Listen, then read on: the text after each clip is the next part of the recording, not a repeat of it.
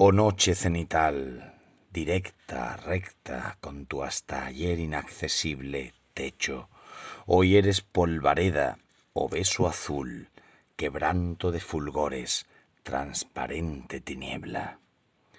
Amamántame, noche, déjame sacudir, vaciar el líquido de tus ubres nocturnas. Húndeme en tu regazo horizontal entre las poblaciones de tu maternidad por las moradas de tus frías antorchas. Ir dormido en el viaje de la esfera como un nuevo nacido estremeciéndome en el contacto de la desmesura entre las lámparas de tu litoral. Bienvenidos a Radio Beades, a las tantísimas de la noche ya, pero hacía mucho que no grababa un Radio Beades y resulta que el otro día en la Alameda, en la Alameda de Sevilla, me encuentro un señor que vendía en la calle libros, estos que vende en el suelo un montón de libros viejos, los suelen vender a euro. Entonces, como de repente veo que hay unas ediciones de Losada de los años 70, de Neruda, y claro, disimulo mi, mi interés y le digo, oye, me llevo todos estos libros, ¿cuánto? Entonces cogí cinco, los cinco que había, y dice, bueno, pues dame cuatro euros. Total, que me han salido 80 céntimos, unas ediciones de Losada del año, no son primeras, son a lo mejor terceras ediciones, de los años 70. Y, y claro, son Neruda escribió tantísimo, es un escritor disperso y muy desigual. Nerudea siempre, lo que pasa que a veces nerudea con mucha intensidad y con mucho brillo, y otra vez en Nerudea que se nota que está tirando de, oficio, de, de, nerudear, igual que Paco Umbral, que él decía que escribe, que él hacía siempre la misma, el mismo tejido, que te vendía un metro de tela o te vendía 100, ¿no? O sea, te vende un artículo o te vende un ensayo o te vende una novela, pero que él escribe siempre lo mismo. Y la verdad, y con Neruda es igual, va nerudeando, hay una gran diferencia entre Residencia en la Tierra y sus guiños al, a los vanguardismos, sobre todo al surrealismo, eh, como el poeta en Nueva York en Lorca y el resto de su obra. Pero después Neruda nerudea, punto. Y nadie puede nerudear, por eso Neruda no es un poeta maestro. O sea, no le ha abierto puertas en lo concreto a ningún poeta. Le, ha abierto el mundo de la poesía y la belleza de, sus imágenes y, ese poderío verbal que tiene como innato, como que ha nacido con él. Porque Neruda no es un hombre culto, ni es un poeta, eh, digamos, poeta mm, docto, que estudioso, filólogo, ni nada. O que, que Neruda es un tío que parece que, que fue tocado con una varita mágica para... para para tener ese don de la palabra poética, ¿no? Eh, es sorprendente. Y es muy desigual. Entonces escribió mucho.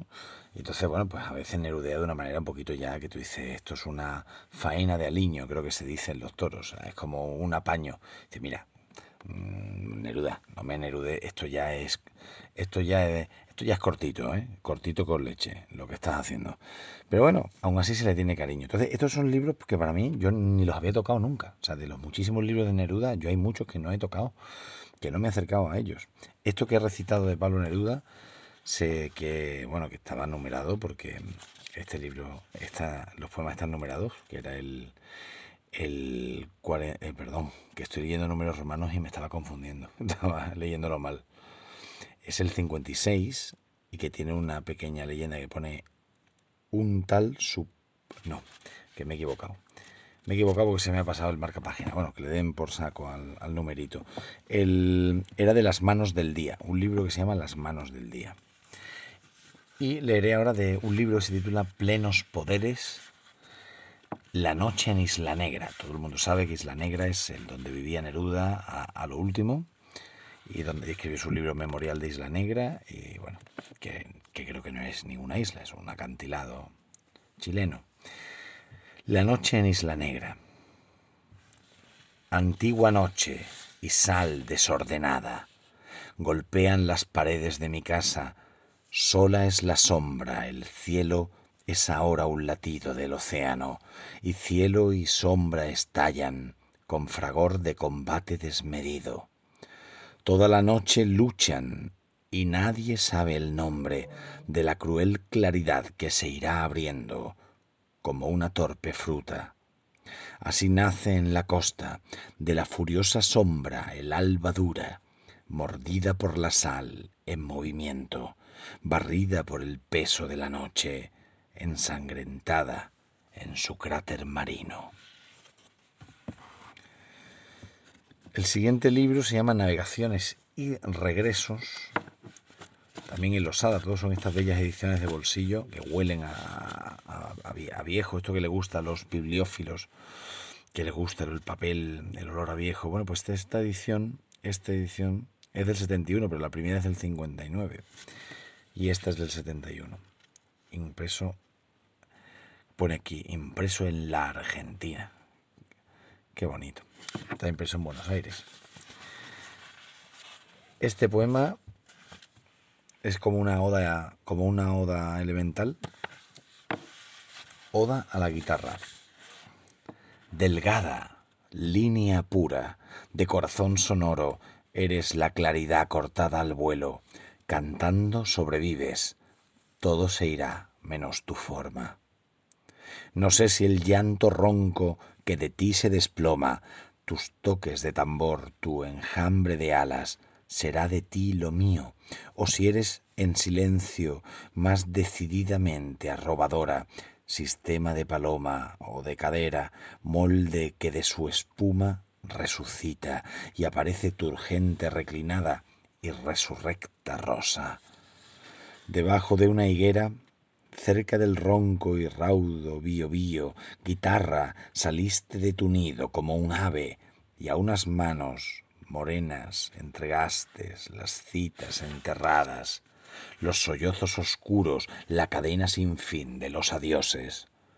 De ti salía el canto, el matrimonio que el hombre consumó con su guitarra, los olvidados besos, la inolvidable ingrata, y así se transformó la noche entera en estrella caja de guitarra, temblando el firmamento con su copa sonora y el río sus infinitas cuerdas afinaba, arrastrando hacia el mar una marea pura de aromas y lamentos. Oh soledad sabrosa, con noche venidera, soledad como el pan terrestre, soledad con un río de guitarras. El mundo se recoge en una sola gota de miel, en una estrella. Todo es azul entre las hojas, toda la altura temblorosa canta, y la mujer que toca la tierra y la guitarra lleva en su voz el duelo y la alegría de la profunda hora. El tiempo y la distancia caen a la guitarra. Somos un sueño, un canto entrecortado. El corazón campestre se va por los caminos a caballo. Sueña y sueña la noche y su silencio. Canta y canta la tierra y su guitarra. Ha ido levantando el vuelo, ¿verdad? Ese poema que parecía al principio ramplear un poco, ¿no? Y de cantos ceremoniales voy a leer un par de fragmentos pequeñitos que le refiere a una tal Oceana, que no indagaré ahora quién era. Oceana nupcial, cadera, caderas de las islas, aquí a mi lado, cántame los desaparecidos, cantares, signos, números del río deseado. Quiero oír lo invisible, lo que cayó del tiempo, al palio equinoccial de las palmeras. Dame el vino secreto que guarda cada sílaba, ir y venir de espumas, razas de miel caídas, al cántaro marino sobre los arrecifes. Oceana, dame las conchas del arrecife para cubrir con sus relámpagos los muros, los spondylus héroes coronados de espinas, el esplendor morado del murex en su roca. Tú sabes cómo sobre la sal ultramarina, en su nave de nieve, navega el argonauta. Qué, qué curiosa aliteración, ¿verdad? En su nave de nieve navega el argonauta. Y por último, de nuevas odas elementales, enlazando así con lo que leímos la última vez sobre Neruda y también con el día que recitamos sobre Whitman. esta oda a Walt Whitman que cierra las nuevas odas elementales de Neruda. Yo no recuerdo a qué edad ni dónde, si en el gran sur mojado o en la costa temible, bajo el breve grito de las gaviotas, toqué una mano y era la mano de Walt Whitman. Pisé la tierra con los pies desnudos, anduve sobre el pasto, sobre el firme rocío de Walt Whitman. Durante mi juventud toda me acompañó esa mano, ese rocío, su firmeza de pino patriarca, su extensión de pradera y su misión de paz circulatoria. Sin desdeñar los dones de la tierra, la copiosa curva de capitel, ni la inicial purpúrea de la sabiduría, tú me enseñaste a ser americano, levantaste mis ojos a los libros, hacia el tesoro de los cereales, ancho, en la claridad de las llanuras, me hiciste ver el alto monte tutelar del eco subterráneo, para mí recogiste todo, todo lo que nacía, cosechaste galopando en la alfalfa, cortando para mí las amapolas, visitando los ríos, acudiendo en la tarde a las cocinas. Pero no sólo tierra sacó a la luz tu pala, desenterraste al hombre, y el esclavo, humillado contigo, balanceando la negra dignidad de su estatura, caminó conquistando la alegría. Al fogonero, abajo, en la caldera, mandaste un canastito de frutillas. A todas las esquinas de tu pueblo un verso tuyo llegó de visita, y era como un trozo de cuerpo limpio el verso que llegaba, como tu propia barba pescadora o el solemne camino de tus piernas de acacia. Pasó entre los soldados tu silueta de bardo, de enfermero, de cuidador nocturno que conoce el sonido de la respiración de la agonía y espera con la aurora el silencioso regreso de la vida. Buen panadero, primo hermano mayor de mis raíces, cúpula de araucaria, hace ya cien años que sobre el pasto tuyo y sus germinaciones el viento pasa sin gastar tus ojos.